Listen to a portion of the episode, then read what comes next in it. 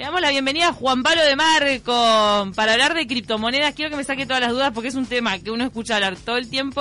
Total. Y la verdad Poco que sabe. Hay que No invertir en criptomonedas, gente, es el futuro. Juan Ah, Pablo, ¿cómo andás? ¿Cómo andan? Buen día, ¿cómo están? Muy bien, ¿y vos? Muy bien, muy bien. Bueno, el tema de las criptomonedas es un tema bastante complejo, pero bastante interesante también. O sea, la gente que se mete, se mete de una manera bastante eh, apasionada, por decirlo de alguna forma.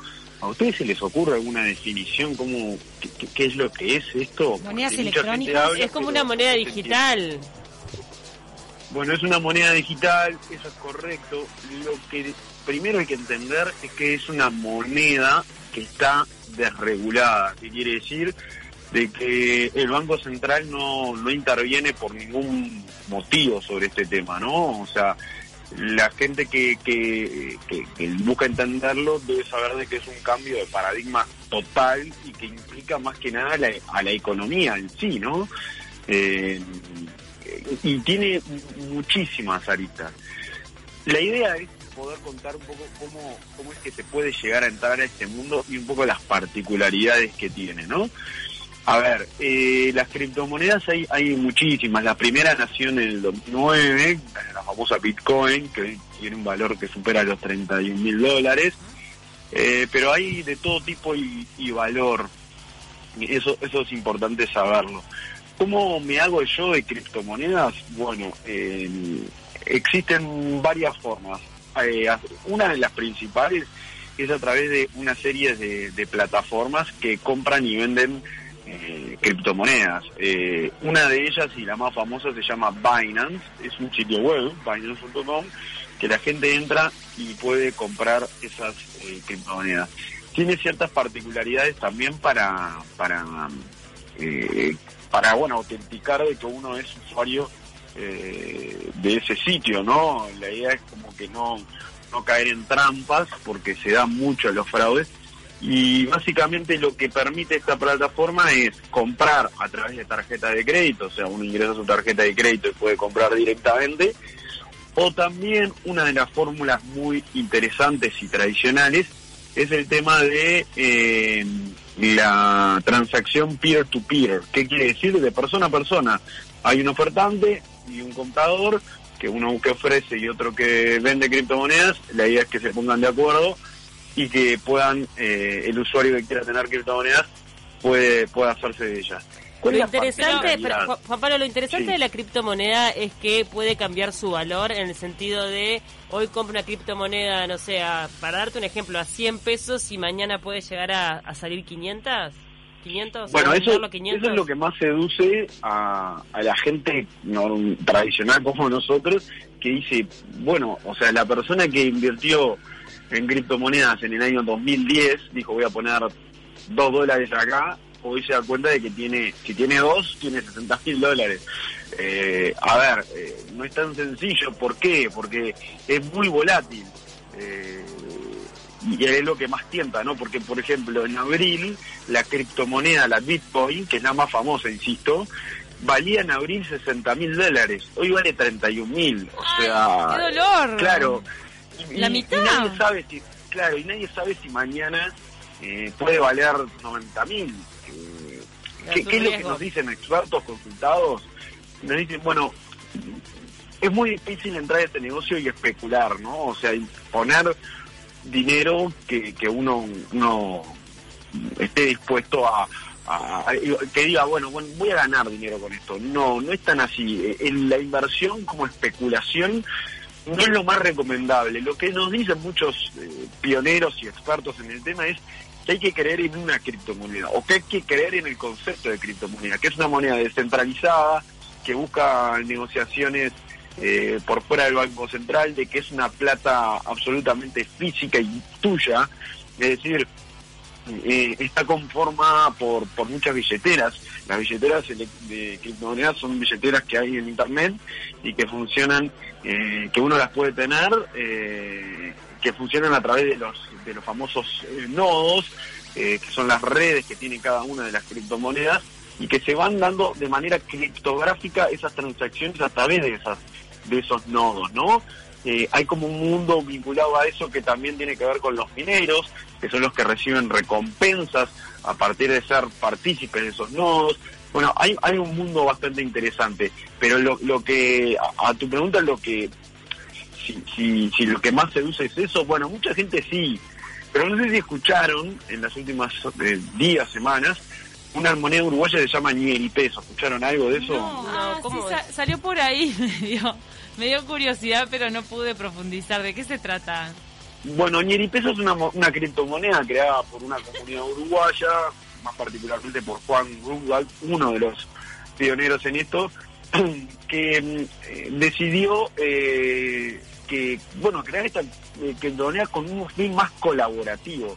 Él, lo que nos decía, bueno, no me interesa tanto darle un valor, que el valor se lo dé la gente. O sea, capaz que eh, algo para ti eh, puede valer determinada cantidad de dinero y para otro otra cantidad de dinero. Entonces pasan cosas racionalmente bastante difíciles de entender porque todavía no, no tiene un costo. O sea, el costo se lo va a ir poniendo la gente en función de cómo vaya madurando la criptomoneda y cómo, cómo se vayan dando las transacciones. Por ejemplo, nos contaba de que un termo, por ejemplo, valió cinco veces más en miel peso que una computadora. Entonces se pregunta, eh, ¿cómo esto es posible? Bueno, es que todavía eh, la comunidad no le ha dado valor, o el valor, por lo menos por lo pronto, se lo da el comprador y también se lo da el vendedor. Entonces, eh, esta forma de transacción que no depende de nadie, que no tiene la regulación del Banco Central, de que el Banco Central no, no puede emitir, que, o sea, como hay todo, hay, una suerte de, de, códigos que, que, repercuten en esta criptomoneda, bueno, eh, es lo que lo hace bastante interesante, pero, Y es lo que, lo que... Pero ¿cuánto es que sale un peso?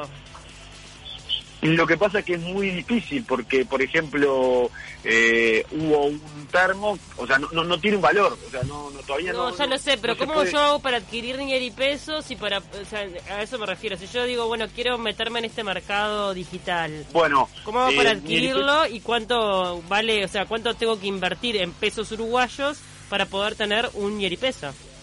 Claro, lo que lo que dicen ellos es, bueno, primero metete en la plataforma Discord que es donde estamos. Y después ellos tienen una cantidad eh, de dinero que ellos pusieron, los de la comunidad, que conforman una, una, suerte de bolsa gigante de dinero, de dinero y pesos, eh, que no tiene valor económico eh, trazado al uruguayo, trazado a, O sea, si vos, que como es con fines colaborativos, por eso insisto en que cada criptomoneda tiene su valor, ellos te ceden esos y pesos para que tú puedas hacer la transacción. No es que eh, tú tengas que comprar por lo menos por lo pronto. Al menos por ahora no, tenemos posibilidad de comprar este dinero digital desde, desde Uruguay. Sí las criptomonedas a nivel internacional, eso sí lo podemos invertir y comprar. Eso sí, eso sí lo puedes comprar y de hecho hay dos o tres monedas que la principal es Bitcoin, también está Ethereum y también hay alguna otra que bueno es la que implica eh, una un desembolso bastante grande. Hay, hay una moneda particular que para que la gente sepa que se llama USDT, es una criptomoneda que está muy a la par del dólar y la gente suele jugar mucho con esto por, por el tema del cambio y bueno, para evitar comisiones y demás y no perder tanto dinero a la hora de hacer transacciones y el famoso trading y todo eso, o sea, la gente es otra moneda que, está bueno tener en, consideración. Eh, eh, lo que eh, está generando este tema en particular es una especie de microeconomía. ¿A qué me refiero con esto? Que la, hay, por ejemplo, no sé si vieron, eh, una de las noticias más relevantes del año en términos de tecnología ha sido la subasta de eh, objetos no fungibles más conocido como obras de arte digital.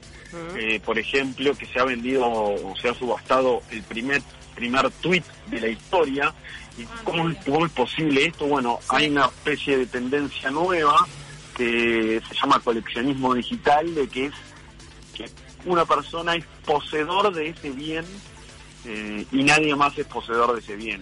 Eh, es como que es un nuevo concepto que básicamente implica eh, la toma en posesión de un objeto nuevo, digital, y para eso la necesidad es de comercializarlo a través de, criptomonedas, ¿no? otra otra microeconomía que se ha dado que son temas bastante complejos de entender, pero que están sucediendo. Además de que en Uruguay ya, ya han existido compra y venta de, de- de inmuebles a través de criptomonedas, Ah, mirá, que ya. esto también es interesante, No porque claro, lo que busca esto también es ahorrarse ciertas comisiones, eh, vieron que los bancos eh, buscan estar un poco a la par de, de todo esto, pero bueno, es difícil porque bueno, en, el mundo eh, las criptomonedas están desreguladas, salvo en algunos países que están empezando a regularizarlas, y bueno, dicen, los bancos dicen, ¿cómo puedo hacer para, para contener la gente que se me va? Bueno, hay que entender un poco más este mundo. Entonces, eh, es una suerte de, de mundo que, que tiene que ver con muchas aristas y otra de ellas, que es la que les iba a decir, tiene que ver con los videojuegos. Hay videojuegos que se basan en criptomonedas, es decir, que yo para comprar, para jugar, tengo que comprar con criptomoneda un personaje. Ese personaje me va a permitir ganar más dinero, tengo que ver cuánto tengo que invertir en ese personaje. Entonces también se genera ahí todo un mundo bastante interesante que, que, está eh, bañado en miles hasta millones de dólares. Y lo otro que hay que estar pendiente, eh, que me imagino que lo están, imagino, hemos hablado acá de Elon Musk, que es el eh, show de Sí, SpaceX. pero fue más o menos el padrino también de las criptomonedas, ¿no? Porque él hizo un posteo que le dio para adelante a esta forma de pago, a esta forma monetaria, y ahí explotó el precio, después se cayó. ¿Puede ser? ¿O Bueno, le dio para adelante y para atrás. A O ver. sea, fue como que ha, ha dicho cosas eh, un poco positivas y otros y otros negativas. Ayer justamente dio- dijo algo positivo Elon, Elon Musk, que bueno, que lo que lo que genera justamente es que el precio de de las cripto eh, puedan eh, subir y bajar de manera instantánea. De hecho, cuando uno quiere hacer una transacción o quiere convertir, se va a dar cuenta de que el valor puede cambiar muchísimo en milésimas de segundo. Entonces tiene que pedir una conversión casi que, eh, o sea, cambia, cambia permanentemente. Eh, Elon Musk, que dijo que había invertido mucho en criptomonedas y demás, había desistido de la posibilidad de que sus autos, los de Tesla, estos autos famosos sin conductor, y Sí. que, que son muy famosos, en Uruguay hay muy poca gente que los tiene. Eh, bueno, dijo que iba a volver a aceptar las criptomonedas, algo que había eh, desechado. Eh, y eso está hizo subir por lo menos en un día un 4%. Eh, ayer, eh, anteayer estaba a 31 mil dólares, yo que estaba siguiendo el tema, estaba a 31 mil dólares, en dos días eh, subió a 32 mil. Eh, hoy en este momento no sé en qué, precio está, pero debe, debe andar en ese, en ese monto. El tema es que la pandemia también le dio muchísimo valor, o sea, uno no, no- no- la gente que invirtió en esto no sabía que se iba a venir una pandemia y, y bueno, terminó lo que terminó sucediendo, ¿no? Bueno, hoy está, la, la- el Bitcoin está a 32.541 dólares. Eh, hace dos días estaban 31.000, no llegó a 30, Mm. pero bien que suben, ¿no? Permanentemente. Eh, y, y es algo bastante interesante de entender porque hay gente que, que habla de que es el, el futuro, ¿no? O sea, como que creen que esto va a ser lo que va a dominar la economía. Claro, en el ¿y qué, mundo. y qué es lo que pasa con la, con la banca hoy? Porque me imagino que de- puede ver todo este sistema como una amenaza.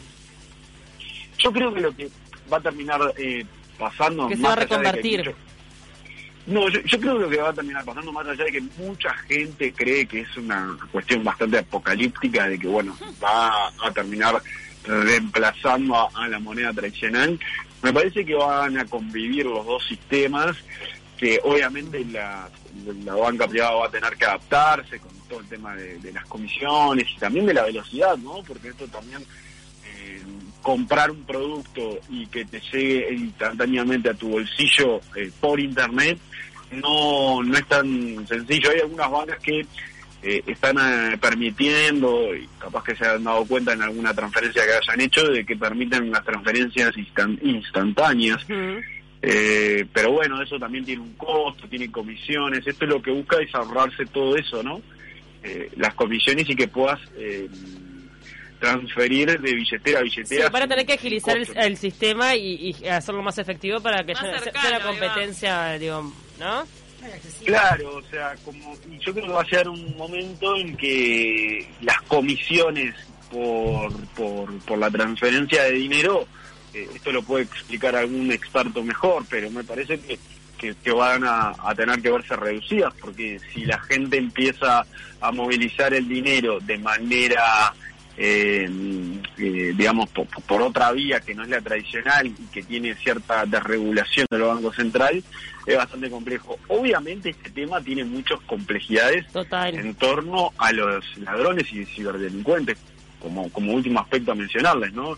Que, que es el tema de, de, de, de la Internet profunda y de cómo eh, es la transferencia del dinero al ser criptográfica y, al, y en determinado sentido de, a veces como dificultar la trazabilidad de quién me lleva y me transporta ese dinero que yo necesito, favorece mucho el intercambio de contenidos ilegales y hasta de contenido y hasta y hasta droga, armas y otros y otras cuestiones vinculadas a eso que bueno, por, por supuesto que generan preocupación, ¿no? O sea, no no es que la criptomoneda como todo tiene resultado positivo, Claro. permite, permiten muchas cosas, también favorece y, eh, a, a ese sistema que eh, está eh, un poco, eh, digamos, a- ajeno a lo que es la regulación Totalmente. y dificulta a los policías poder trazar quién es el culpable de un delito. ¿no? Juan Pablo, tenemos que despedirte porque ya empieza el flash informativo muy interesante este el tema y bueno, tal vez lo abordaremos nuevamente más adelante. Te mandamos un abrazo grande.